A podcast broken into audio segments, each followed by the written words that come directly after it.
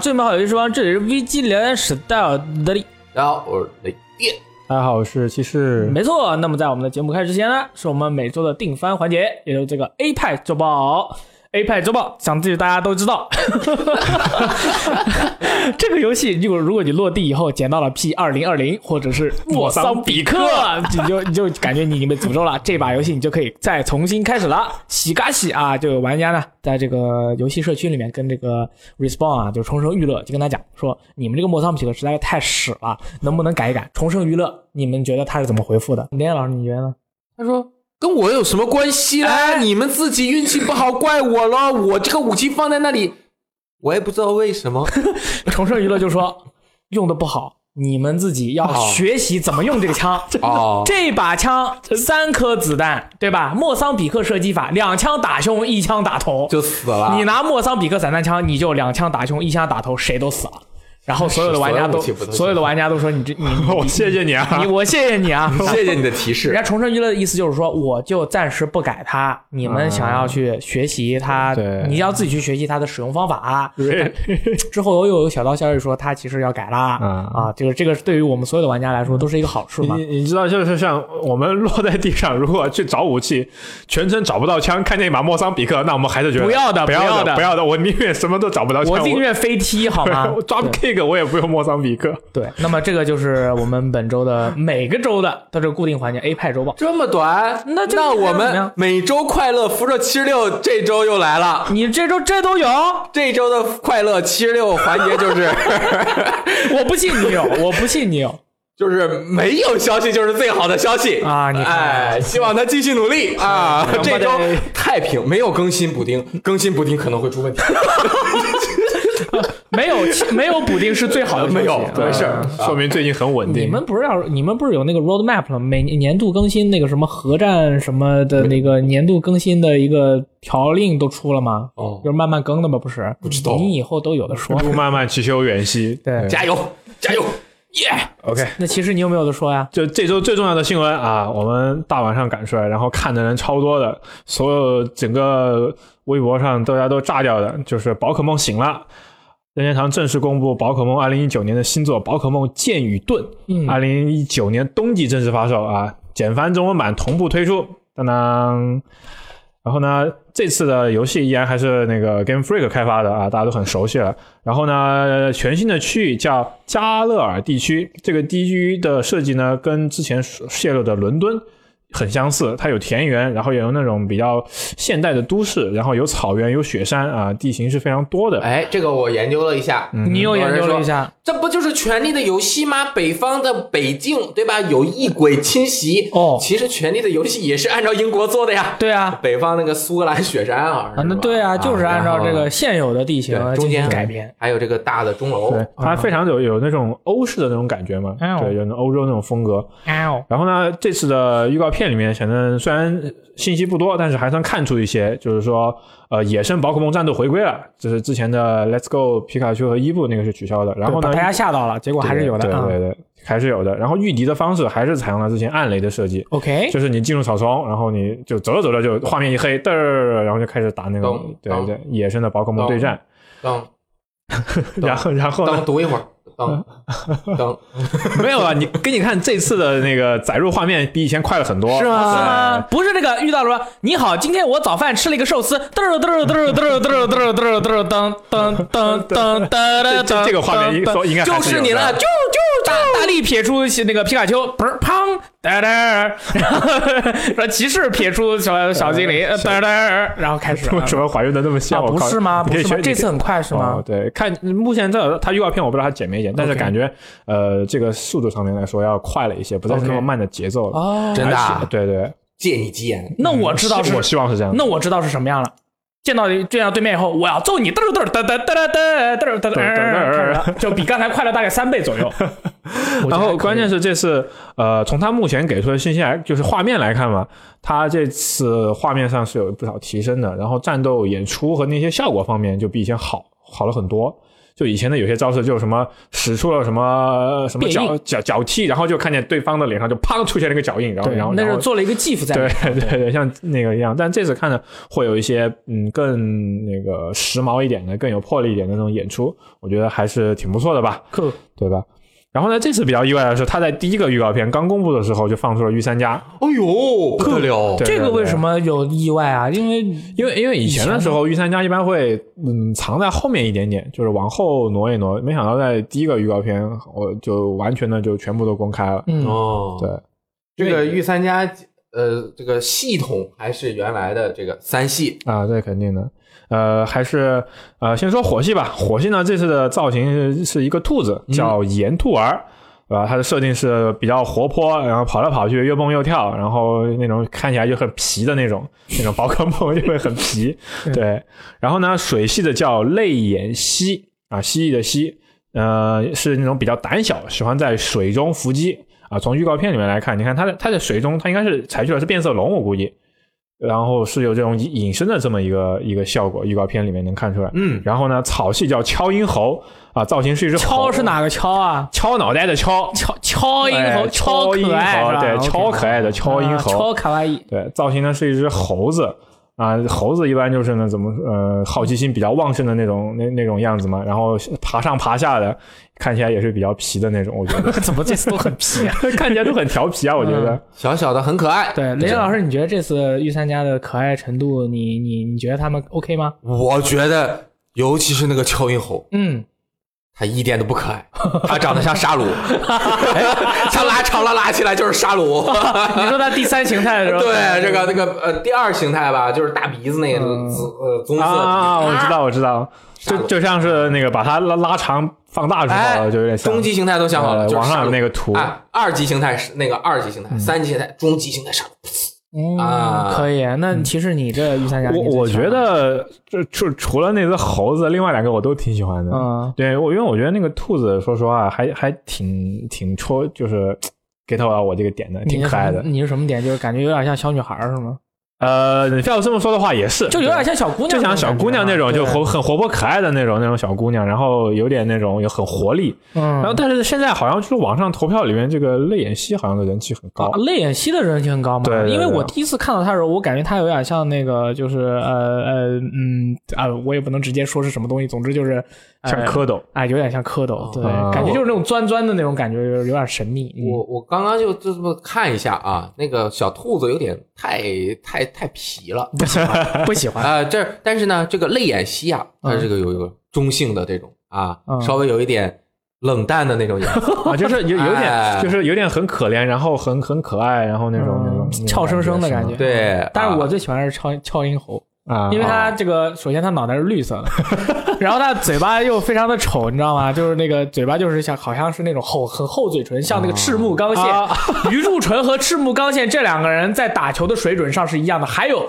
一点，他们俩是一样的，嗯你们知道是什么吗？他们同样的丑，丑的程度是一样的。好对，这个是这个那呃灌篮高手灌篮高手的梗，对。对对然后所以说，我觉得这敲音猴也是如此，他的那个嘴巴让我想起了鱼柱纯和那个赤木刚宪，所以说我觉得还可以。敲音猴就不太太受待见，对吧？蓝色的啊，泪眼蜥；红色的啊，这个小兔子啊，嗯乔英猴啊没有。敲音猴，但是其实每次都是双版本啊，总有一个是照顾不到的啊。不过你刚好说到这个标志，其实这次还有一个挺重要的变化，我知道。这次叫剑盾嘛，剑盾以前也是民间的某一种翻译啊，你可以叫这个蓄力斧，哎，你也可以叫这个，啊你继续，你继续，我看你还怎么说。就是剑盾呢，嗯剑和盾分手拿，就是一剑一盾插在一起就是剑盾，怪物就是盾斧，打怪物，酷哎，这个草丛里面，呃，不小心踩到一个雷就打怪物，嗯剑盾合并可以。你说速斗和西路斗，对啊对，啊超这超解，超解，说不定这次跟你说的啊，就是什么九尾孔一拆下来吧，一手剑一手盾，然后宝可梦野生对战的时候，其实不是宝可梦打，是你用体感去打，是吗？你你你知道为什么这么早就把这个御三家公布了？这以前是原来的大料，对不对？嗯不知道啊这次 Game Freak 和卡普空一起 联合制作的，没准儿到时候这里面还有怪物猎人。哎，那你咋不说人家啊是 Game Freak 和 BNEI 的铁拳组一起做的？毕竟人家跟铁拳组以前合作的时候做的宝可梦铁拳的战斗做的多棒啊！哎你们铁拳里有剑盾吗？我们铁拳里有啊，当然有啦，那个能组合吗？铁霸王，你左手可以装一个饰品剑，右手可以装一个饰品盾，哦没有任何问题。Sorry，其以上纯属胡扯。不过这次啊，这个游戏叫宝可梦剑和宝可梦盾，就是剑和盾是大家所有人都没有想到的是这两个主题。对对对很多之前有人说什么秩序与混乱啊，什么王冠与什么权杖、对啊，然后是什么那那个秃头王与王与皇啊、国王与皇后，对啊，光头与这个帽那个什么什么那个就很多头发的脑袋啊什么的，就很多 就没有想到是剑和盾。对，但但其实这次那个最明显的一个变化还是在它的标题，嗯，因为之前你知道呃 Pokemon 嘛，我们都知道它的不管是英文还是日语，它的发音都是 Pokemon。Pokemon，对，然后呢，游戏首次定中文名的时候，它是叫精灵宝可梦。其实相对而言，就是呃，相对原音来说，它多了精灵两个字儿，嗯就是 Pokemon 宝可梦的这个音其实是取自于 Pokemon。嗯，然后之前官方是给了一套说法的，然后呢，但是这次呢，官方又打破了自己的说法，他把这个游戏的标题直接简缩成了 Pokemon，就是宝宝可梦，其实就和呃全世界所有这个游戏在全世界所有地方的读音都全部都统一了，哪怕你说的是中文，你对人家外国人，比如说对也也能也能听明，哎，你是不是说的是 Pokemon 啊，I play 宝宝可梦，然后哦，Pokemon Red，Yeah，good，对，excellent。我觉得他应该是出于这种考虑吧，那肯定是。对他之前也说过，他说呃呃大大意哈，不是不是原话，大概就是说就是它是 Pokemon 是一个就是全球的这样的一个游戏，希望因为它很风靡嘛，然后希望全世界的玩家你出去了之后，你只要是 Pokemon 的玩家，你们都可以很好的交流，尤其在 Pokemon Go 更风靡又拓展更多新玩家的时候，那你出去的时候，你不管是任何一种语言，你只要说出这个游戏的名字。大家一听就能听明白，然后就有可能成为伙伴，然后就可以相互的交流，它有一种这样的意思。那如果你加上“精灵”两个字，就可能和别的国家发音都不太一样，对。就有可能也有这方面的考虑。对，比如说都叫孙悟空，你非叫大圣孙悟空，嗯，哎或者叫大圣，啊，就多了一个。其实我我个人觉得嗯啊哼，他们在定精灵宝可梦这个第一次译名的时嗯。候，他已经想到，如果我们先用这个，大家比较容易接受，而且因为必须得有精灵。对，大家知道之后，我们慢慢的未来就有可能会直接再去掉精灵，这样子其实这这是我觉得是最好的译名。对，我觉得宝可梦这个三个字，首先通过精灵宝可梦大家都认知了，对对对。但然后再接着呢，宝可梦单独拿出来，大家知道是精灵宝可梦了，然后这个的译名是又音译又意义，啊，特别好，啊，就是这然后循序渐进的。我觉得挺好啊。而且这个慢慢的改变大家的习惯，。而且 logo 也好做呀，嗯。要不你 logo 五个字都做不出来。你们记得当年在这个官方的译名叫“精灵宝可梦”出来的时候，有很多人其实是很不习惯的，而且针对到底是精灵宝可梦还是这还是个宠物小精灵，还口袋妖怪，还是口袋妖怪，大家是争论了很久，然后到最你看到现在，已经所有人都是都是做宝可梦，哎对其其其实大家就已经不再很少有人再去叫口袋妖怪嗯或者对是什么了。对。但是如果一刚开始他说我们这个就叫宝可梦，那我觉得大家接受程度更低，对对是吧？对而而且其实虽然叫精灵宝可梦，但是我们聊的时候或者你去说的时候，大家都哎就那个宝可梦嘛，对对对对。然后像宝可梦醒了，他也不错精灵宝可梦醒了对，类似于那样的。其实而且就慢慢慢的就变成这样了。我小的小小的时候，我是记得关于译名的那个，当时就对，就是我们学校也进行了一番大讨论，是对于一个漫画的一个译名，就是机器猫、叮当猫啊和哆啦 A 梦。我靠！当时你知道吗？就为了就是谁念哆啦 A 梦，我们就跳起来踹他，这个漫画就不借给他。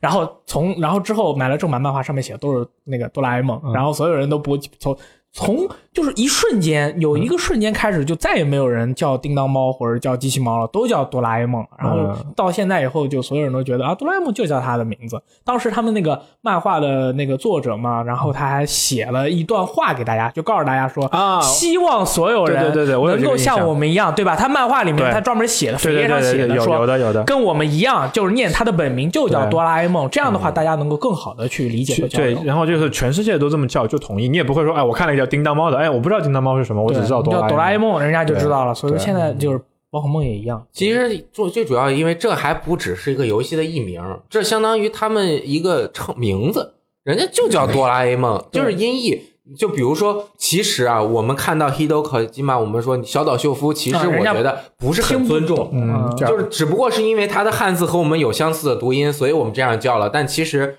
你这样叫人家名字，人家就可能听不懂。对，就比如如果你叫呃王二三，人家叫你 King Two Three，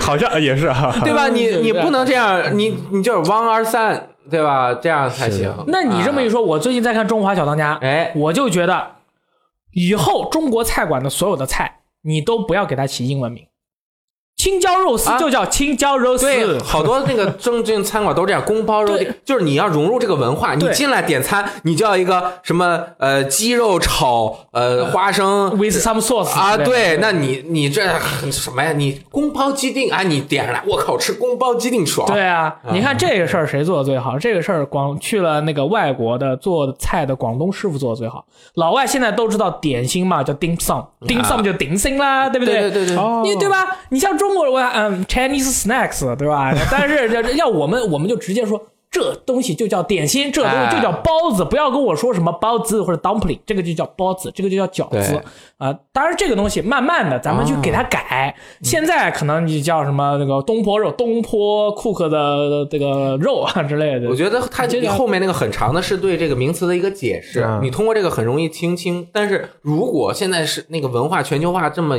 呃这么快速，嗯对吧？你这接受一个新鲜的事物很容易的，对对这个东西在你这儿没有，人家这个叫什么，就你跟着叫，就你还会觉得我靠，我吃这个挺对啊，爽。你要吃个啊 tacos 啊，对对对对对对对 然后我们那个印度的烤肉，其实它也有专门的那个念法，雷电老师知道了。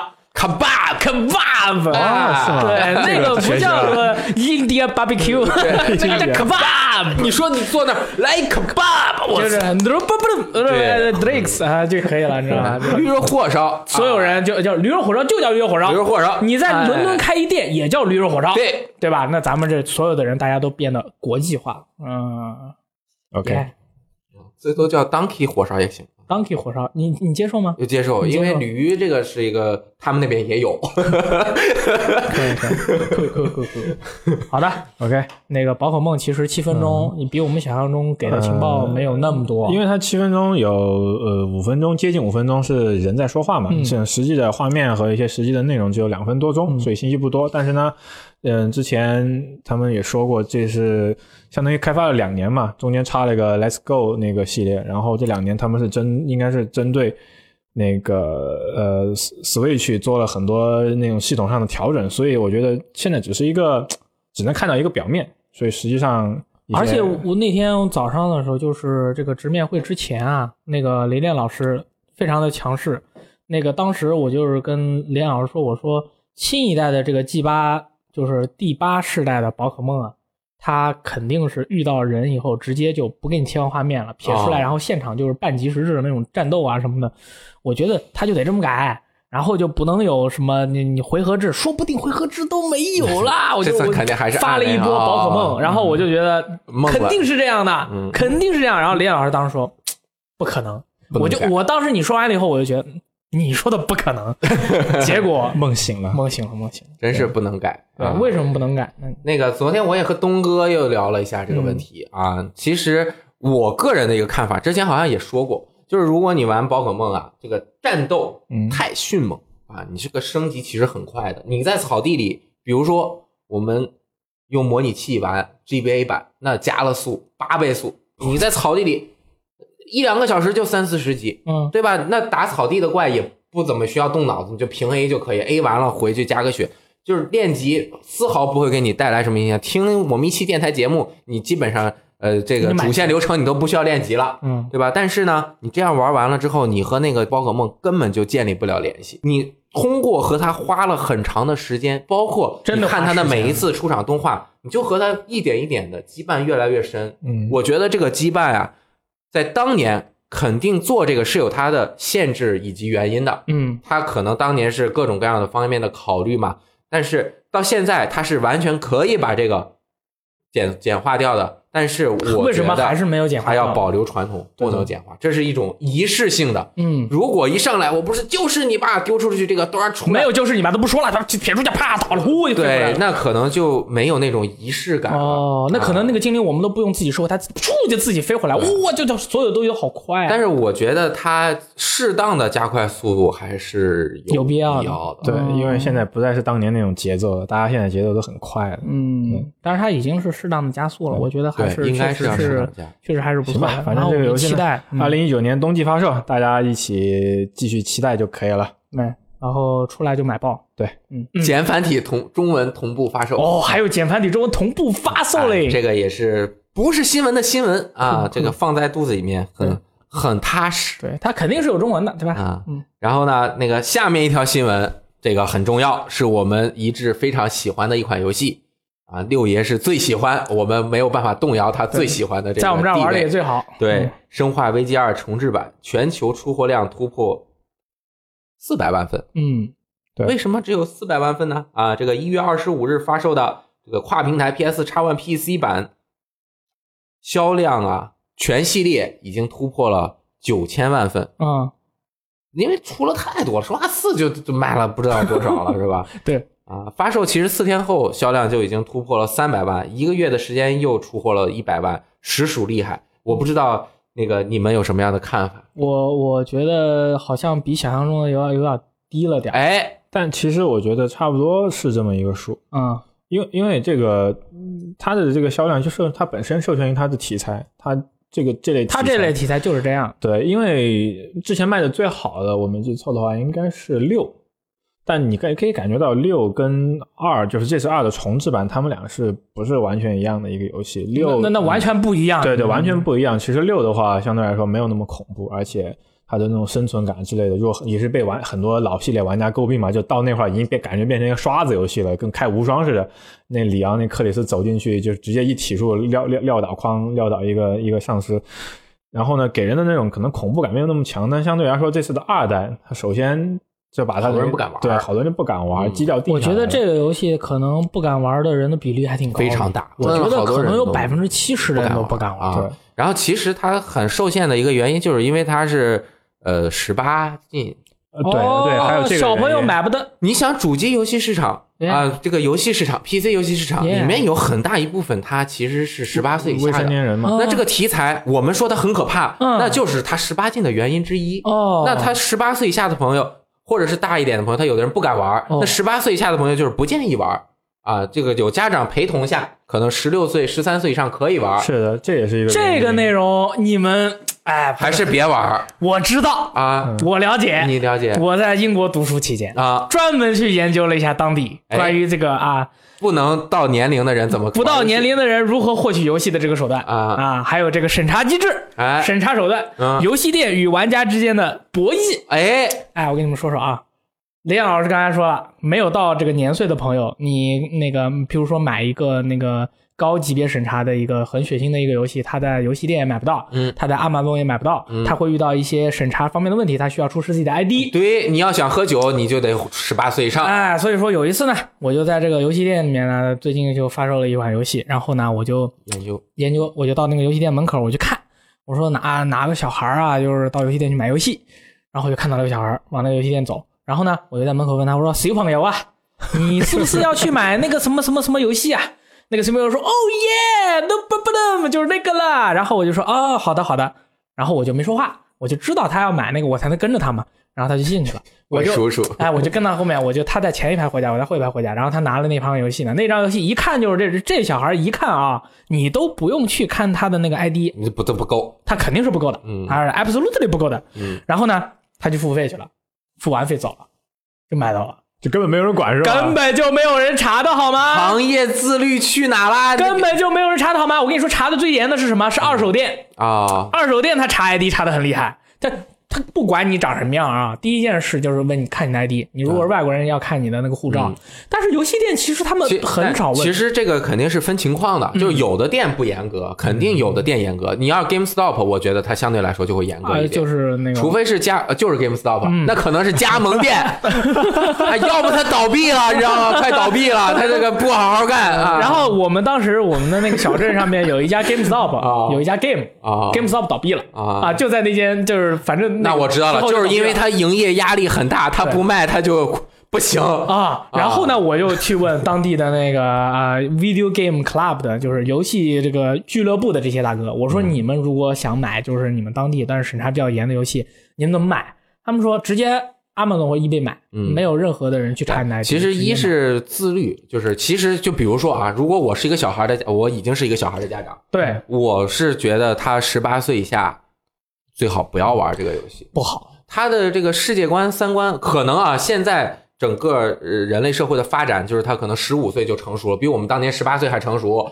但是呢，他现在是这样定的，嗯也许比如说未来就是十五岁就可以玩了，怎么样？嗯不管啊。但是我觉得晚一点接触这么暴力、血腥的东西，肯定对他的你人生是有好处的。你不知道会对小孩产生什么样的影响。这个太太影响大了，我我就觉得当年没有人制止我那个观看玛丽莲曼森的这个 MV，对我造成了深刻的影响。那么那么大那么那么震惊呢？就在一烂房里，泥都是虫子在那边打滚儿，然后就不行了。弄一堆虫子，我天天就是那不知道，我觉得这很新奇，看嘛，看完之后，当时就觉得很刺激。他因为本身就是 shock rock，就是 冲击摇滚，就 rock，背往外拉链、拉铁链，呃 shock rock，，motherfucker，就那上舞台之前吸氧，哇把嘴嘬紫了再上。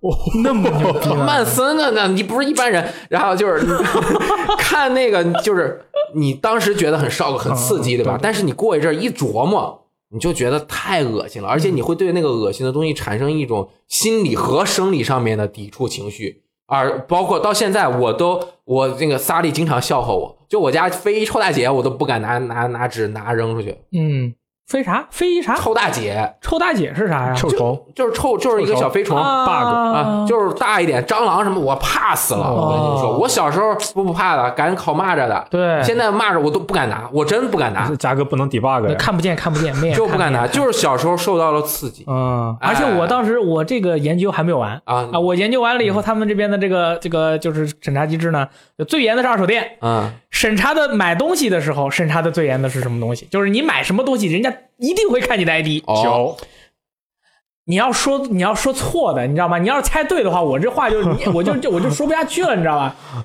水果糖，你再说一遍，安全套哎，漂亮！安全套其实都没人查，是吗？啊，安全套都没人查，因为安全套应该要买，应该就是你不管你是大还是小，其实哦，你要保护。都最好。哦，对吧也也是有对吧？道理对吧？有道理。对，是酒。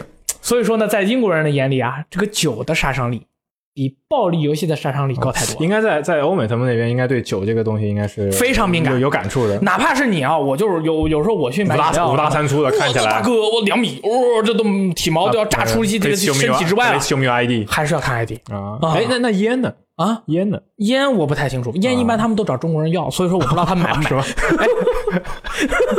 找中国人要个还行。对对对对，我走路上人家说，哎，那 你有没有烟 You have cigarette？算能就是他们特别喜欢跟中国人要烟抽。我觉得还是有的地方管得严，有的地方管得松。然后那个有的地方它会因为你这个呃信用卡或者什么的 ID 时间不够，它会有一定的限制。但是呢，这是一个商业市场，它限制了，它肯定就缺少销量。对对但是它在基本的层面上，一大部分时间是会限制到的。包括比如说我们在美国看电影，那你如果是十八岁以上的，你就要出示你的 ID，你才能买票。哦就是有那种啊分分好级的那种，至少是你买票的那个人，你要出示一下，嗯因为比如说我们有好像一起去看过 Mad Max，对，那个是我和我去买的票，那我就要给他看一下我的 ID，、哦然后他才卖给我，要不他不卖给你。哦啊，你哪怕是看起来很成熟稳重，他也那会卖给你也哦。也不行，可能有的地方管得严，但是至少这个应该我说的有点远了啊，嗯应该会限制他，尤其是他的其实这个呃年龄限制，就是因为它的主题受到了限制，这个主题不是适合所有人玩的。所以就决定了它的受众小，受众小就决定了它的销量肯定不会像怪物猎人一样的，哐哇五百万，哐七百万、一千万就到了。哎，所以它四百万对于他们来说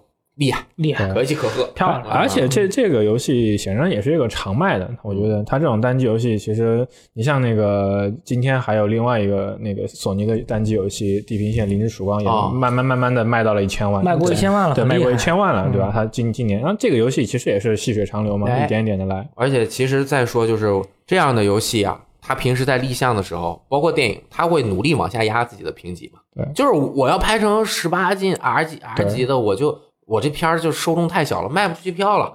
那他就相应来说就会要压缩自己的制作成本。那你制作成本下来，那你片子质量也就不可能做到那么好。对对，所以你一看什么死侍是吧？这个我爱我家啊对我爱我家，当然它的票房根本就没有办法和呃阿丽塔相比。对对对阿丽塔就是十三，对吧？嗯，但是那种电影他自己也知道，我的受众就决定了我还会压考虑控制到自己的成本，所以保证是会盈利的。其实这个数字很不错了，卡普空自己其实应是应该是满意的。对对对嗯？非常棒。他们社长都太满意了。对，对如果听了这期节目没有听上一期节目的朋友，可以听一下我们本周二更新的，哎，《生化危机二》的这个节目。没错，啊嗯再下面一个也是卡卡普空空，这个卡普空赢了这个礼拜，这个礼拜这个卡普空赢了半嗯年了，从一月到五月他都一直在赢。哎，这个呃，平时我们经常见的是《怪物猎人》系列的制作人石本良三先生啊，他的这个呃社长啊石本宪三，嗯，最近也是这个卡普空财报喜人啊，很多人就问，哎，你们怎么做到的？对吧？就类似你们就是给，其实就是记者要给他递话啊，对对对你来呃吹一下你们公司，表扬一下你们公司，就是你们怎么做到的？你们这个 游戏卖的这么好，一下子把记者看穿了。呃，就是你要递话嘛，递话呀？你你要让他说他表达，你要问他，哎，你这游戏怎么人家都卖一千万，你卖四百万，你怎么回事？他就不愿意说嘛。你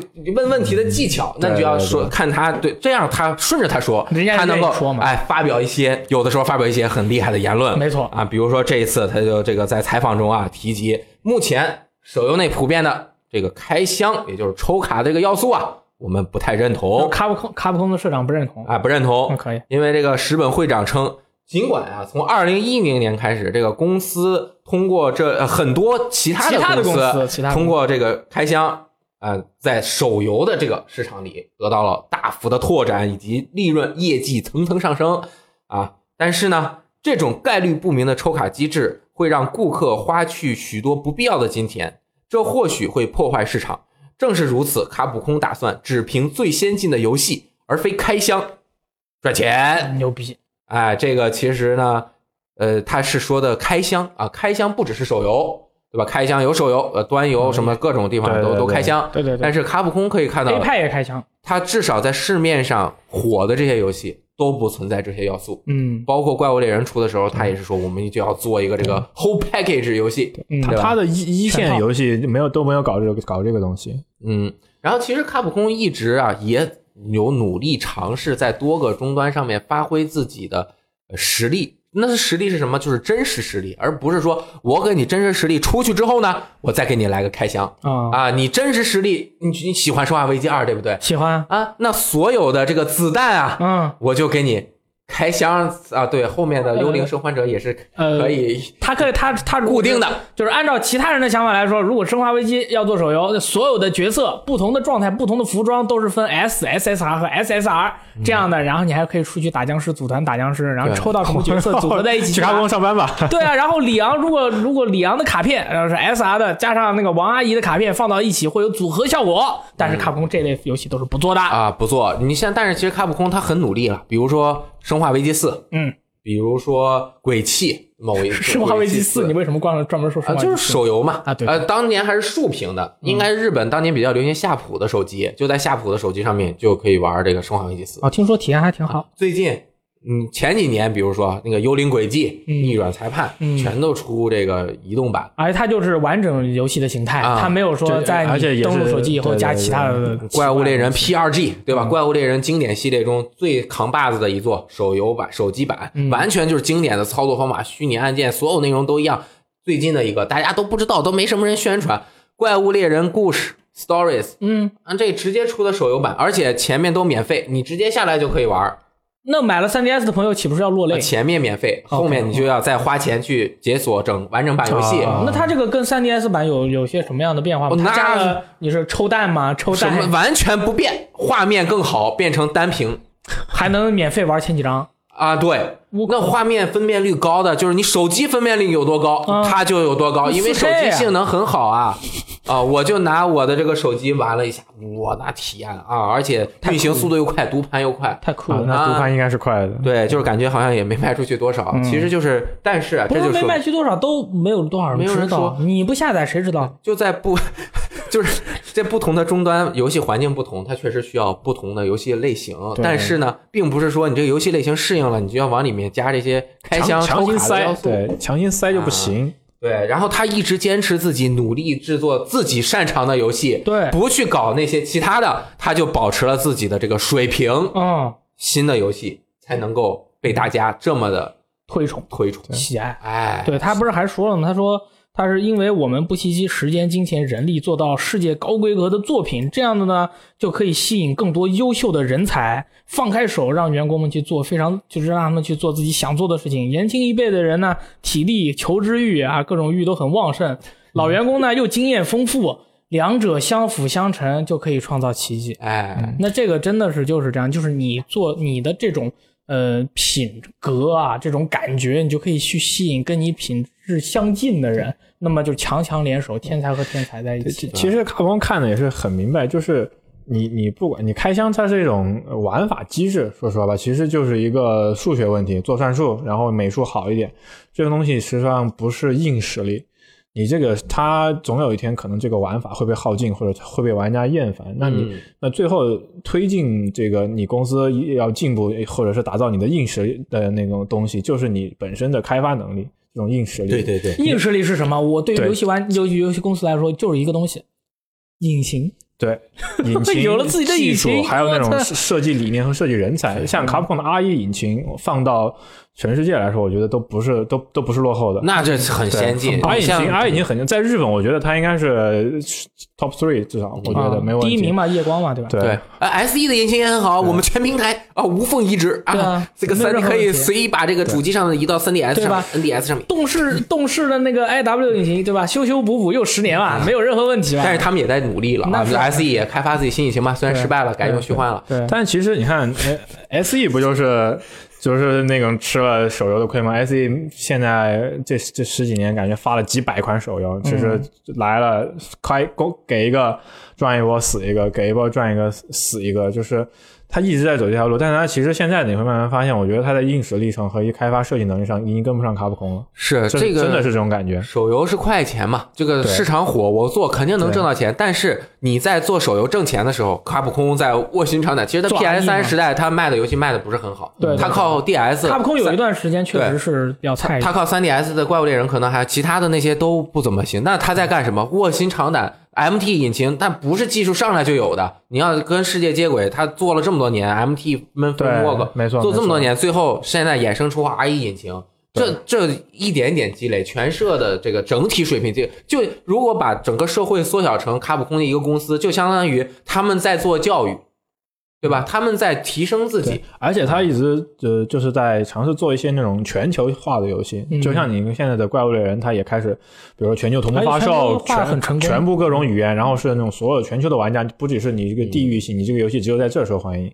对还有这次《生化危机》也是，还有从引擎上，然后从设计上和理念上，他都是想跟国际国际接轨，而不是说用一些这种玩法机制上的东西去占一些小便宜、找一些快钱。这种东西你时间长了，它没法成为公司的支柱。对对，哎，我们不能再夸卡普空了，对我们天天这么夸，他会骄傲要要骄傲的，他他肯定要骄傲的。你看他，所以说最近又做了一个非常这个平淡的事情，就是啊平淡到其实我都没有什么好说的，就是这个这这这还用问吗？那就是逆转裁判一二三这个重置版重置版这个陈步堂选集要更新中文，啊，这种东西还需要问吗？还还有人发私信问大力，大力那那个卡普空的游戏，你看这个卡普空这三个字，你都已经在你字都已经有答案了。卡普空的逆转裁判一二三陈步堂选集，这个游戏有没有中文？你只要看到你这句话里面有卡普空三个字，这个游戏有中文。对对吧如如果他已经传出来可能有中文，你开始问这个问题，开始传有人往外有这种消息，那就肯定是有的那就那就基本上是有了。对啊，而且又是卡普空，对不对？然后呢？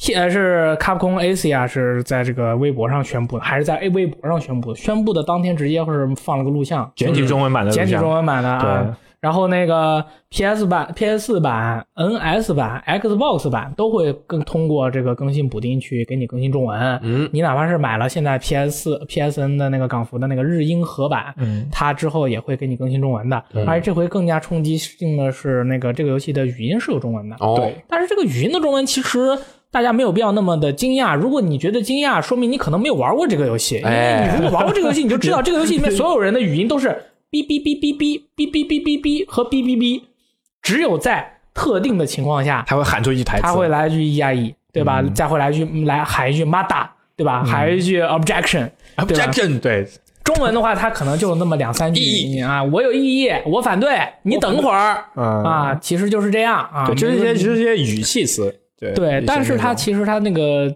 它这个中文语音就是说，确实是没有想到会有、啊。那有的话，大家到时候反正现在，嗯，其实我在两个礼拜以前我就跟大家说这个游戏有中文。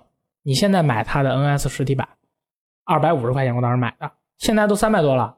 啊，就是两个礼拜以前我就跟大家说你们要买了，然后都不相信嘛，还就是还还有大家就在互相的询问。你要有信心，你知道吗？你只要有信心，卡普空就会给你奇迹。是的嗯就是这样。对然后雷老师，你买了吗？我还没有，该买了。我这个再研究一下。我 这么说，我当年玩逆转裁判的笑话就是我第一次玩逆转裁判卡在逆转裁判一第一个案件的第一个谜题，看那卡了几天没过去。哦，这个中文化，我觉得这是中文化正规化，就是本地化正规化的一个标志嘛。就是你去欧洲多国语言汉化的那个不是汉化多国语言本地化的时候，它一定会把这个语言本地化的。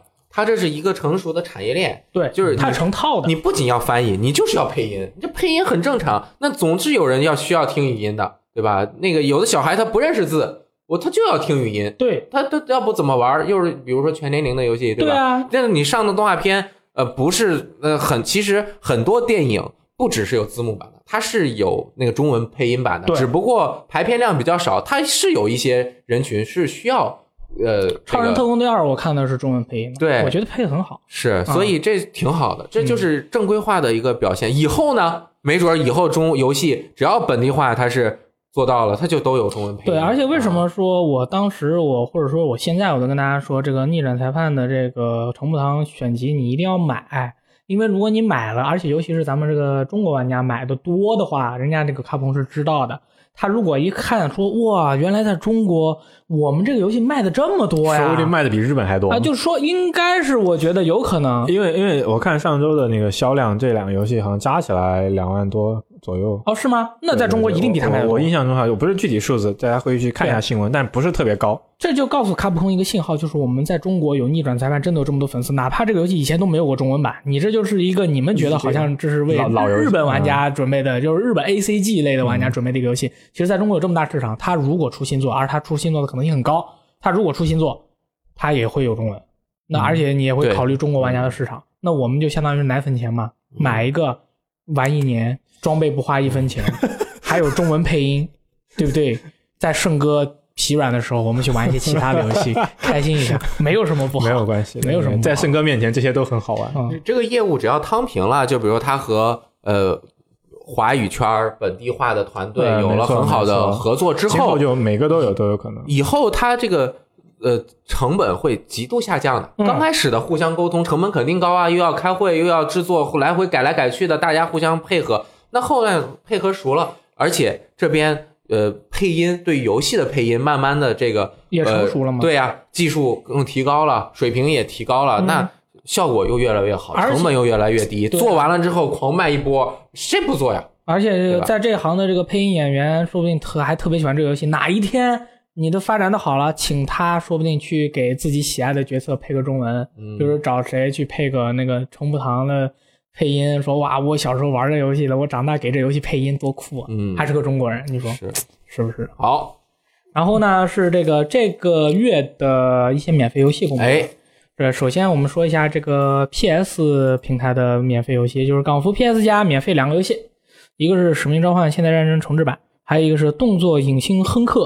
呃，《使命召唤》这个游戏是有中文的，《动作影星亨克》是没有中文的。嗯，对，这个《使命召唤：现代战战争重置版》当时不是是那个你预购 IW 的那个无限战争，Legacy Edition，哎，你才可以获得的嘛。然后现在已经免费了，三年之后免费了。当时还就是他们自己说，我们这个不会单独发售，嘴嘴巴很硬的，对吧？因为他当时你要单独卖，他就不买你的那个 Legacy Edition 了。后来发现啊，要买的人已经买完了，那我就单独再出一个再出一个啊。后来呢，我又发现呢，哎，没人买呃，也这个也没人买，那我们就 PS 加来来一份啊来一，份，来一份呢，其实是为新的东西铺路。其实对哎，正好对，对，然后就是那个呃，有一个游戏在这个审查审查名单里面出现了，嗯就是《使命召唤：现代战争二》重置版啊，啊。这其实和我们之前观察和预期的结果是差不多的。这是预料之中的。嗯，哪一个大作要这个会免了，然后就是看起来没有会免项的游戏会免了，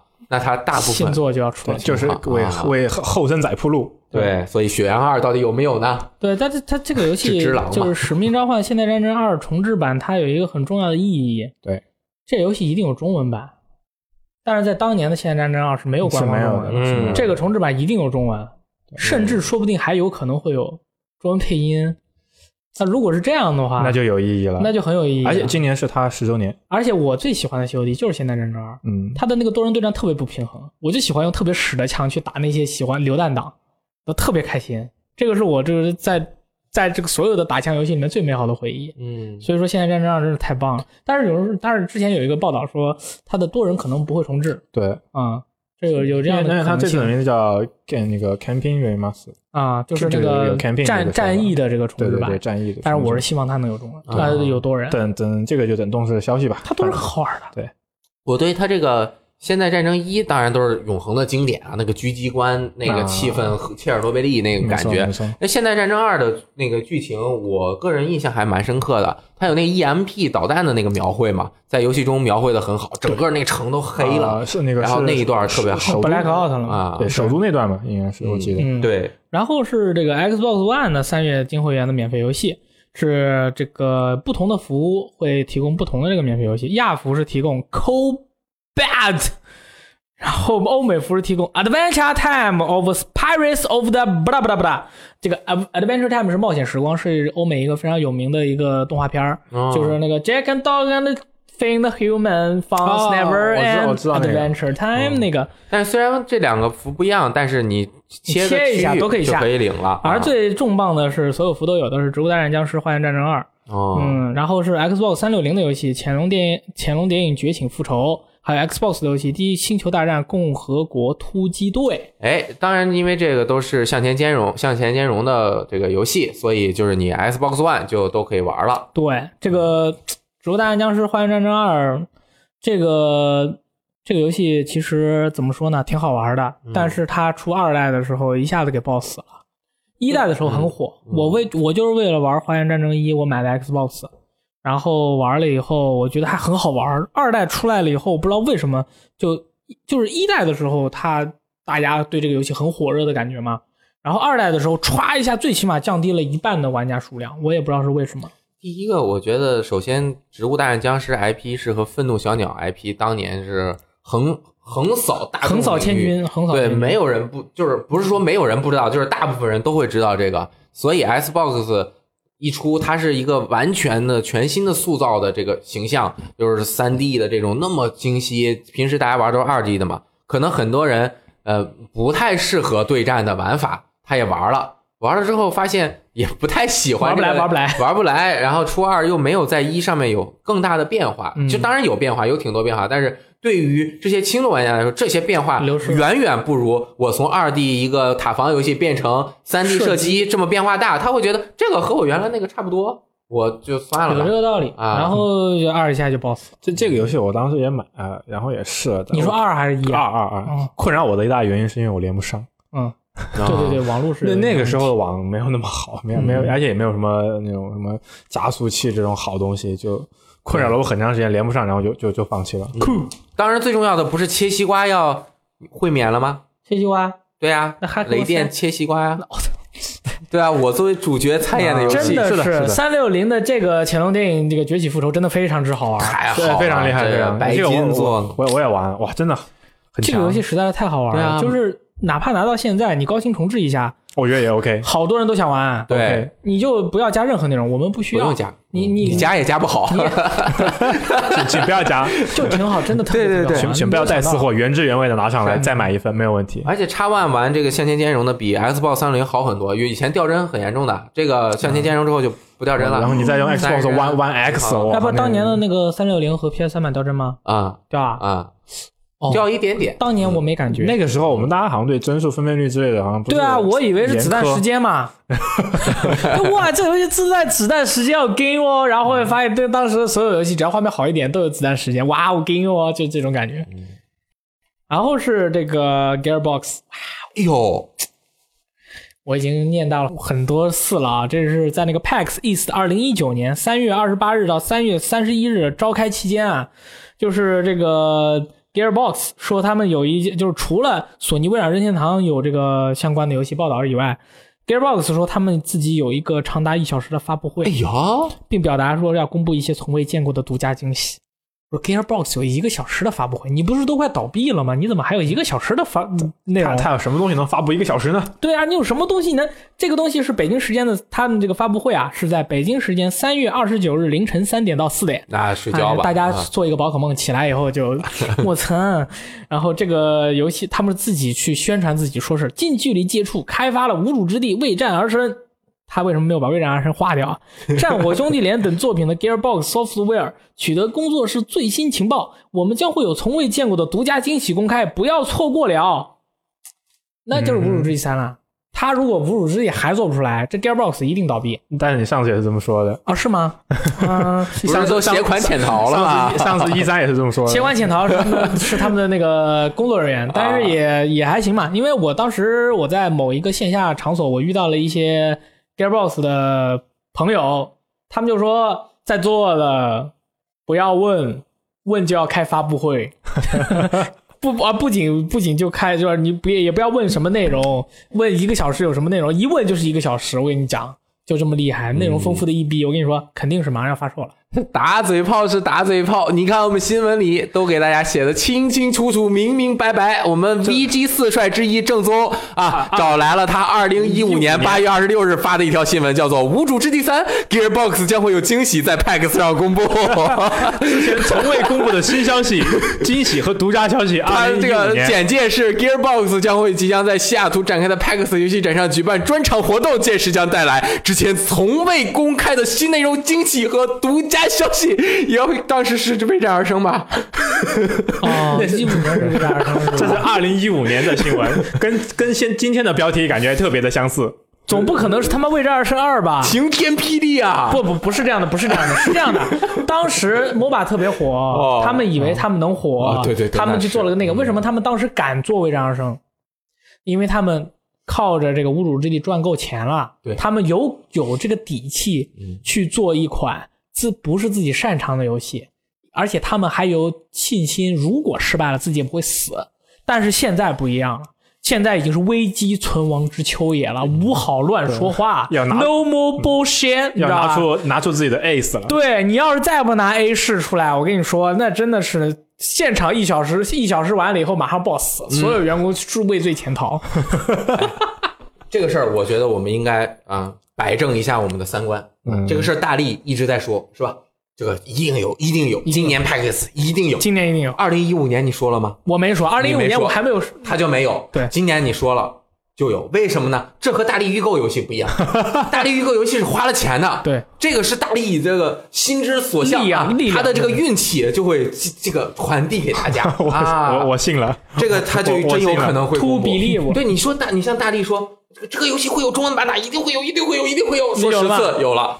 这个游戏啊，一定没问题，一定没问题，只要他没预购也没问题。对，没问题这个游戏 一定没问题，一定没问题，特别好玩，然后他预购了，就有可能有一定的几率会有问题。对对对对，但是只要这个，我觉得这次他这种正向奶法是没问题的。我觉得没呃问题。你们说有没有可能是无主之地的 Battle Royale，啊，有可能，也有可能。对吧？但是你难道不觉得 A 派特别像无主之地的那种感觉的？所以啊，所以他立刻出一个差不多的，说不定其实但是他已经经开发了很长时间了，对啊，就是从二零一五年到有可能，比。如说他本来早就想卖的，然后他突然看见这个 Battle Royale 火了，然后他想临时转型，所以才拖了那么久，那也有可能，对不对？有可能。但是他如果真这么干的话，他又得死了。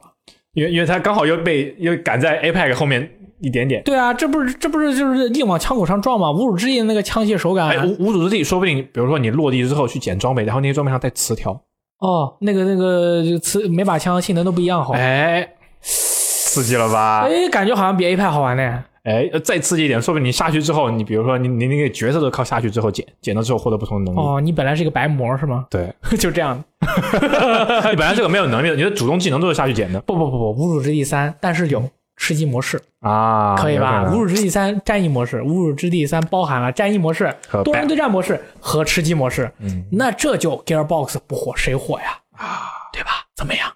我觉得，我觉得不要的气息啊，，exclusive 啊。怎么了？这上次是 Gearbox Software 公布嘛，现在 Gearbox 有发行，对吧？Publishing 部门到时候 Epic 独占，我觉得《无主之地三》会有，嗯因为他这几年确实什么都没干，对啊出了这个子弹风暴的 HD，五年了啊不然后出了这个子我 Borderlands 的这个无主之地 Telltale 模式，无主之地 VR VR 完全不行他什么都没干，为战而生，他后面也不用花精力啊，因为已经没人玩了，对对吧？他干什么呢？他我觉得他这个一定是会有的。对他既然有东西说，你做你最擅长的事情。呃有很小的几率是一个新 IP，但我觉得可他们已经生死存亡之秋了，没有必要去搞这些花里胡哨的了，他们也没有精力去搞了。然后这个真的是有，但是我觉得很有可能是 IP 和独占，然后主机就是还有主机版，那不影响咱们啊，咱们那肯定 PS 四是 X 对完爆啊，没感觉而且让他生死存亡之秋，那就更要汲取更好的这个养分了。那 Epic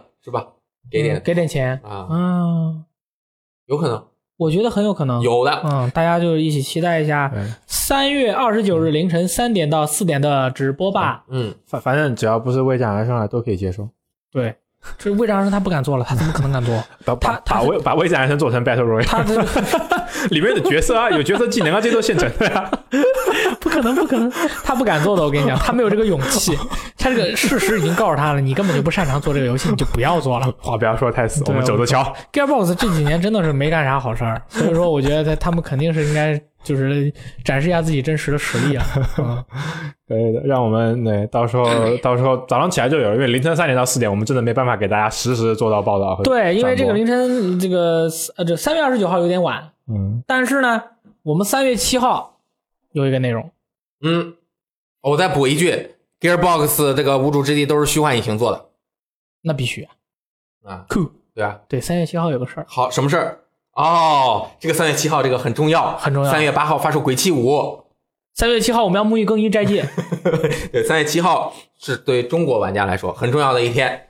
这一天的下午大概是呃三点，大家请关注游戏时光大力的直播间。啊，然后也关注网站的第一时间的发出来的新闻。报道报道。啊，会有一个叫做“中国之星计划”的又一次发布会。没错，哎，会与大家见面啊啊。这个中国之星计划，它其实一直都是很努力的在呃联系、支持和帮助，不是帮助吧，就是和中国的广大开发商一起把这个游戏制作出来，并且希望能够推广到全球，并且在本土也是有得到很好的这个推广和受众。其中有非常多这个大家耳熟能详的项目，比如说这个 Lost Soul Side 啊，失落之魂，啊，比如说这个 Hardcore 呃，代号银河，啊，还有很多边境计划呀、边境计划。今去年 CJ 公布的那个那个呃画画风很神秘的那个送快递的那个弥漫啊，弥漫在空中有龙飞过呀，嗯包括即将上市的这个 VR 游戏万岁游戏制作的这个除夕，除夕，对吧？里面有一个呃特别漂亮的大妹子，对啊然后好像那是主角奶奶还是妈妈，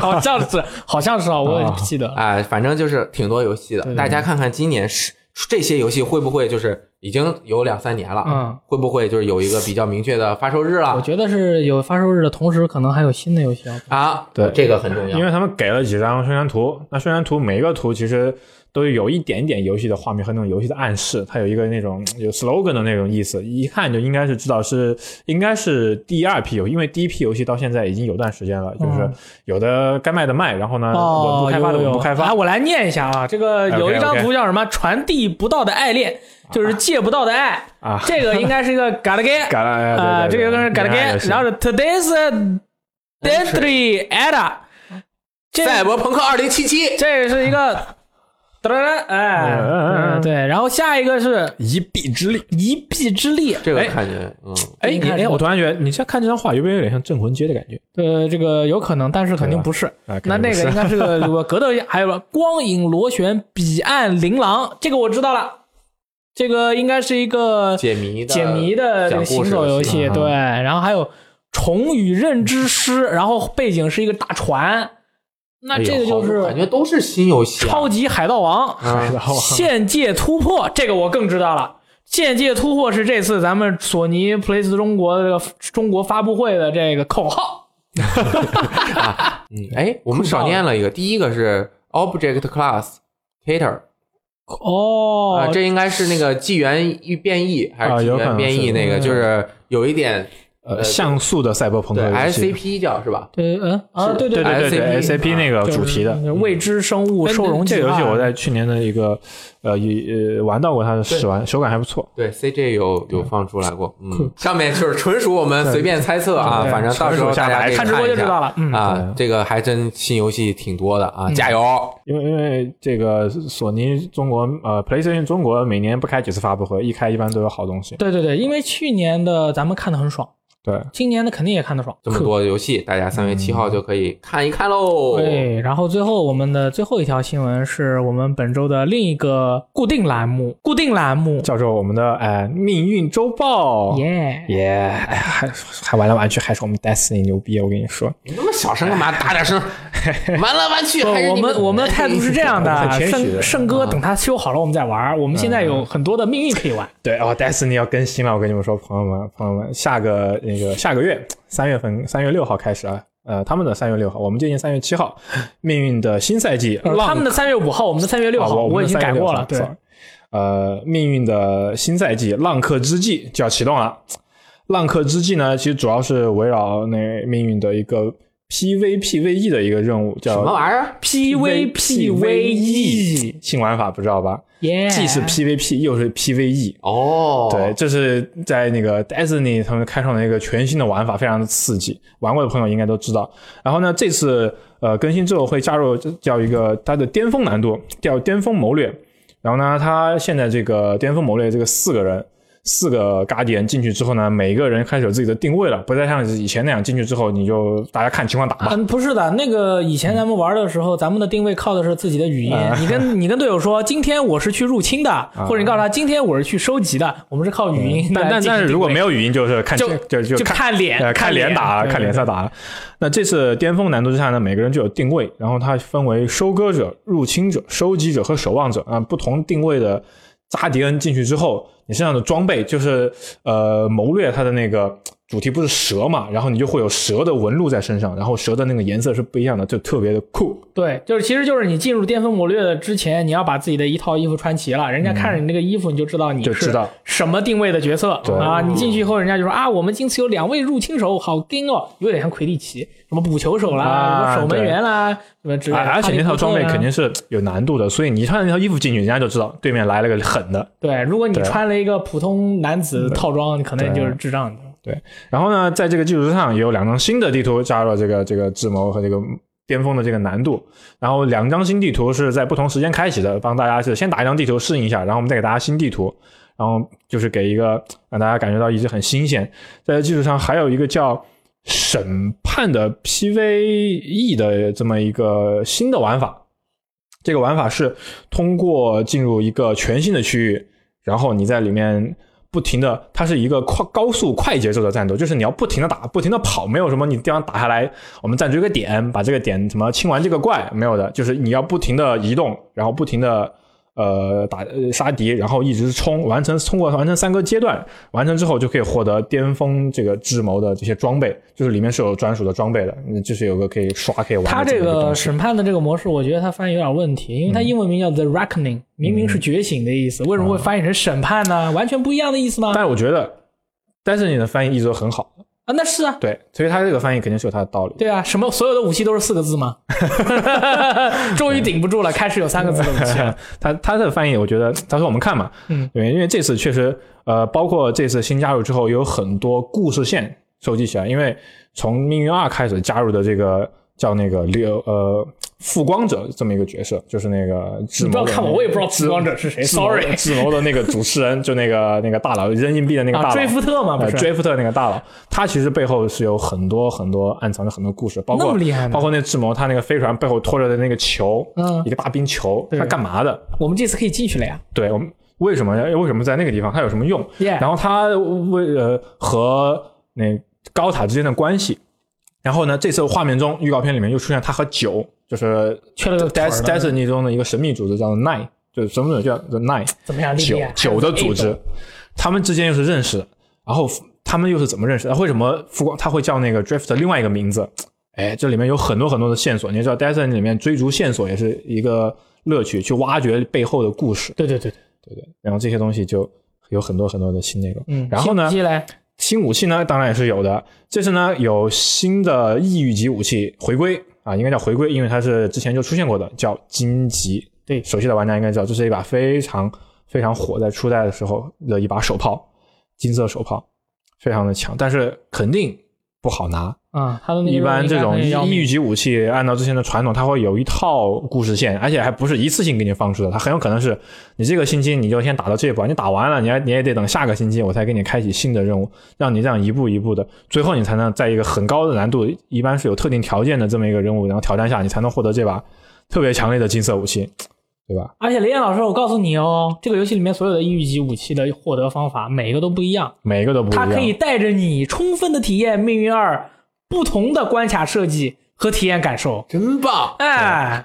他就是通过这么一条故事线带你去看他的新地图，哦，然后呢，嗯玩他的 PVP，玩它的那你不止体验了地图，你还拿到了有收获。对对，然后哎而且是会带你有些指定某些条件，或者你从来没有想过可以这么玩，或者你在哎这个地图还有这样的藏藏着这样的东西，他去引导你去发现他之前藏在里面的私货。哎呦，说的真好，说的我都想完了。那哎可不，而且关键是金色的武器一般外形非常独特，拿出去那就是所有人的目光啊，就是炫就是炫，就回头率百分之百。我跟你说，而且还可以就代打的话，一把枪八百美元给你代打到手，很贵的。很贵的，美元对，元就很多异域武器，如果你他的那个任务很难，非常难。你自己不想打，你可以找代打，代打的那个价格收费非常之贵，五百美元一把手炮，八百美元一把们我们之前去海外看看过的，因为我们有当时我们 PVP 里面被一把手炮治的很厉害，然后我们又我们又打不到，因为太难了，我们太菜，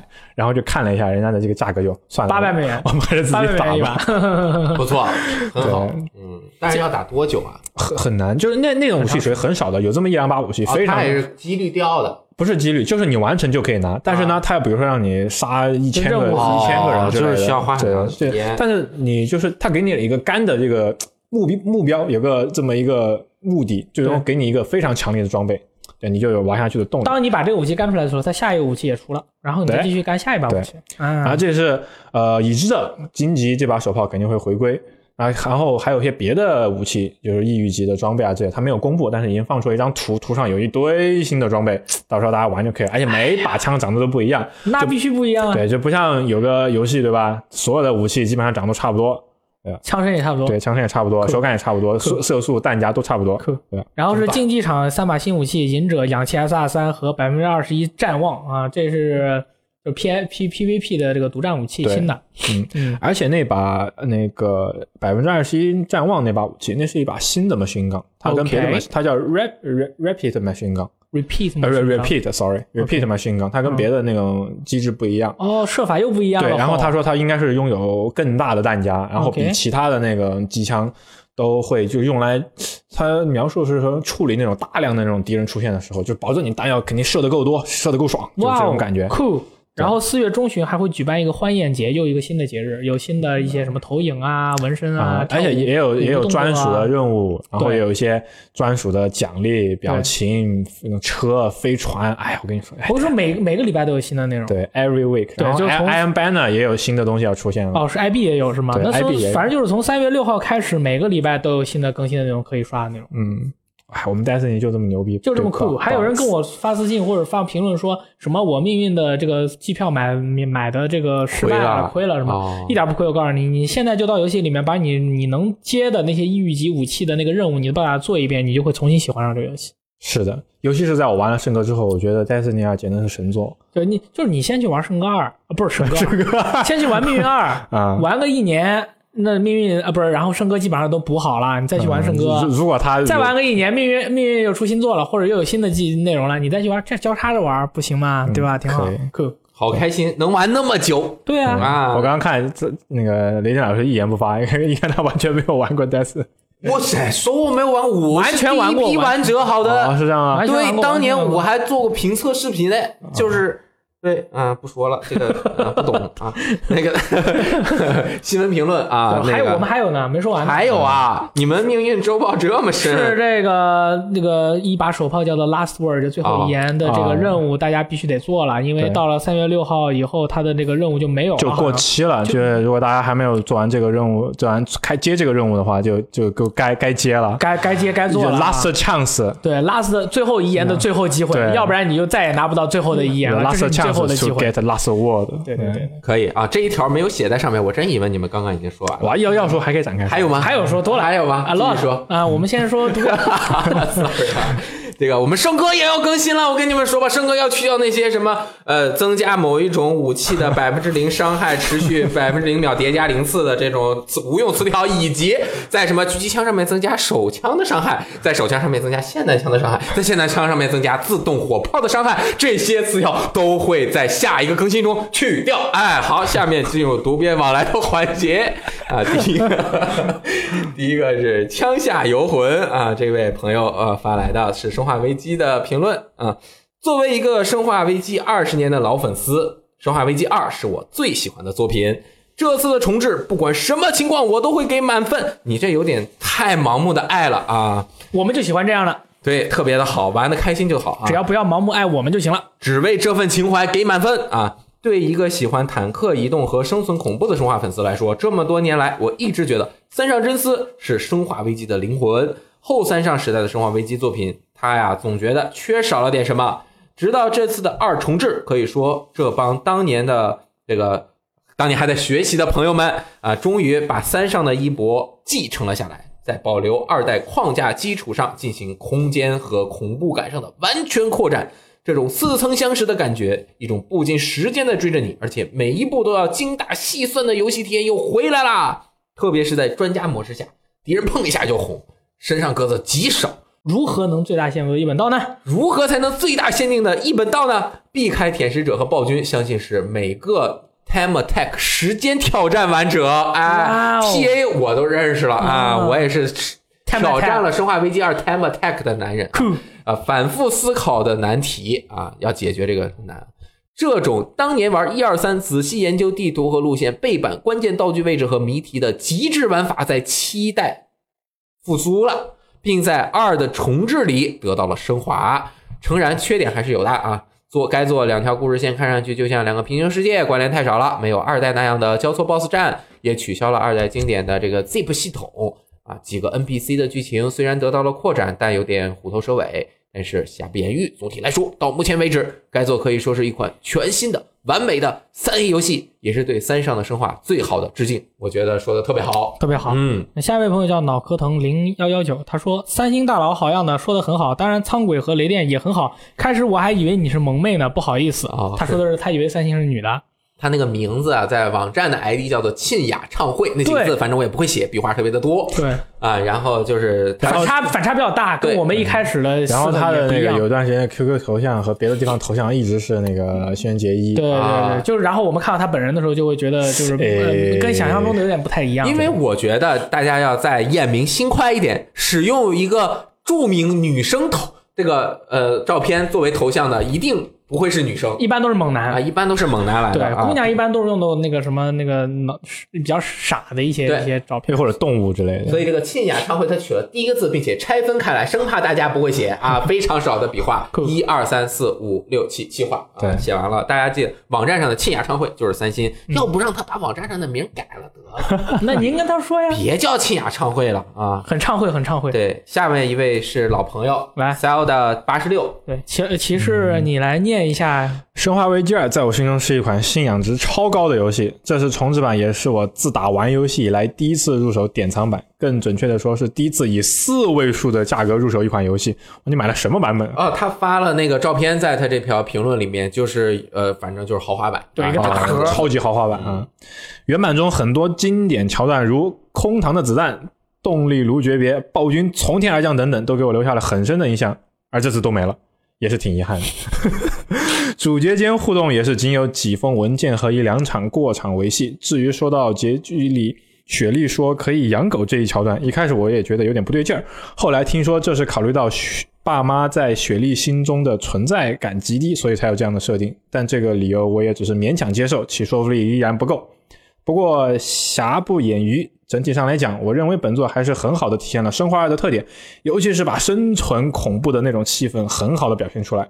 打开 HDR 之后，一开始进入警局东侧走廊，就瞬间感受到一股恐怖和压抑，这是 R1 引擎的功劳。舔食者和暴君的压迫感比原版更甚，各 BOSS 的打法具备一定研究性，当然在小刀面前也就没有什么研究性了。最后呢，让我用典藏版的开箱图和专家模式的成绩不咋地，见笑见笑来表达对《生化二》这部伟大作品的敬意吧。啊，他应该有幅图，对吧？还有就玩的很好，过关就很有钱，哎，各种 S。你看啊，他买了典藏版。对，他还打开了 HDR，HDR 这很重要。这然后每这句话，这里面的东侧走廊，这是记得这么清楚，说明这位朋友是一位眼明心快，同时荷包满满的一位猛男。我们喜爱你这样的玩家啊！这位朋友其实经常在线下活动里见啊，就是经常能看到他。Rich people 啊，这这你们你们刚刚一说，我才发现这读编往来，这感情又是在夸卡普空是吧？那不 这一集怎么回事？我们没有在夸卡普空，我们在夸生化危机。我们是就事论事，对他这些事情做得好，你这个东西做得好，我们就说你这个东西啊，就是鸡下的蛋，我们说这个蛋好，我们没有夸这个鸡好，夸鸡那是另外一码事。OK OK，我们还有别的夸法。OK，可以了，换着花样弄，是这样的了。哎，以上就是这一周的这个新闻评论。哦，有一件事情很重要，我要在我们的节目里面说一下。我那个过年期间给忘了说了，有一个朋友啊，他在过年期间坐地铁，在上海啊，在某一个站上面捡到了一台 NS。然后呢，嗯，然后也没有办法传递给周围的朋友。我之前几天在我的一些群里面，就是上海本地的一个玩家聚会的群里面发有谁丢了 NS，因为我想嘛，你玩 NS 肯定会认识一些玩游戏的朋友，那你 NS 丢了，你肯定会首先把这个喜讯不是悲讯，呃，告诉周围的玩游戏的朋友，对，他们可能就寄居在我们的某一些这个群里面啊。我一问，他就说，哎，我朋友丢了，可能就，但是结果没找到。这时候我再跟大家讲一下啊，谁如果在上海本地的地铁站里面丢了一台 NS，是在过年期间，那你呃可以在微博上面私信我，然后我会把你和那位朋友进行相应的接洽，他会询问你几个问题，比如说你这个机器里面有什么游戏啊，是什么颜色的呀？ID 叫什么呀？啊，ID 叫什么呀？然后你如果你答对了，他就会把这台机器还给你。对，好人好事，hook up 一下啊。还有一位朋友也问了，我 NS 丢了，然后呢，我这个。呃，账号里面的游戏啊，都绑在我原来的 NS 上怎么办？因为 NS 这个移动的这个平时而且很大，平时你坐车有可能就不小心放在边上，大家一定不要放在边上，放在边上是很有可能丢的。夹到裆部，放在你两个腿夹着，你放到中间这样夹住，抱着，只要手摸着，下车的时候就不会忘。然后他丢了，呃，但是也有一些朋友丢过，这个丢了的可能只能打客服电话，然后让人家帮你证明这台机器这个账号，比如说你证明我用什么什么信用卡。买了这个，他要提供你的一个真实姓名，他可以帮你解绑。不简单，这个对，就是重新在网络上面给你说，你这个账户没有绑定到任何一台机器上。这时候你再打开一台机器，登录这个账号，并且进行绑定的话，就可以绑定在你新机器上。但是这个的一个具体的沟通方式啊，大家就还是要去网上面查一下。对对啊，以上就是本期的这个聊天是。环节评论环节，大家可以多到我们游戏时光网站看相关的新闻，对重要的消息，一定骑士这边会把守住推送的大门，给大家推送到手机上面。那天精灵宝可梦那天马上十点钟开始，其实九点钟才到家。本来想着他都不回来了，结果还是回来。我操，开工宝可梦我怎么能不回来？我点还是得回来开工。是的，那天我赶着火车回来，你知道吗？牛逼牛逼，可以，我都没跟我爸妈吃饭。可以，那我们下期再见，拜拜。好，就这样，拜拜。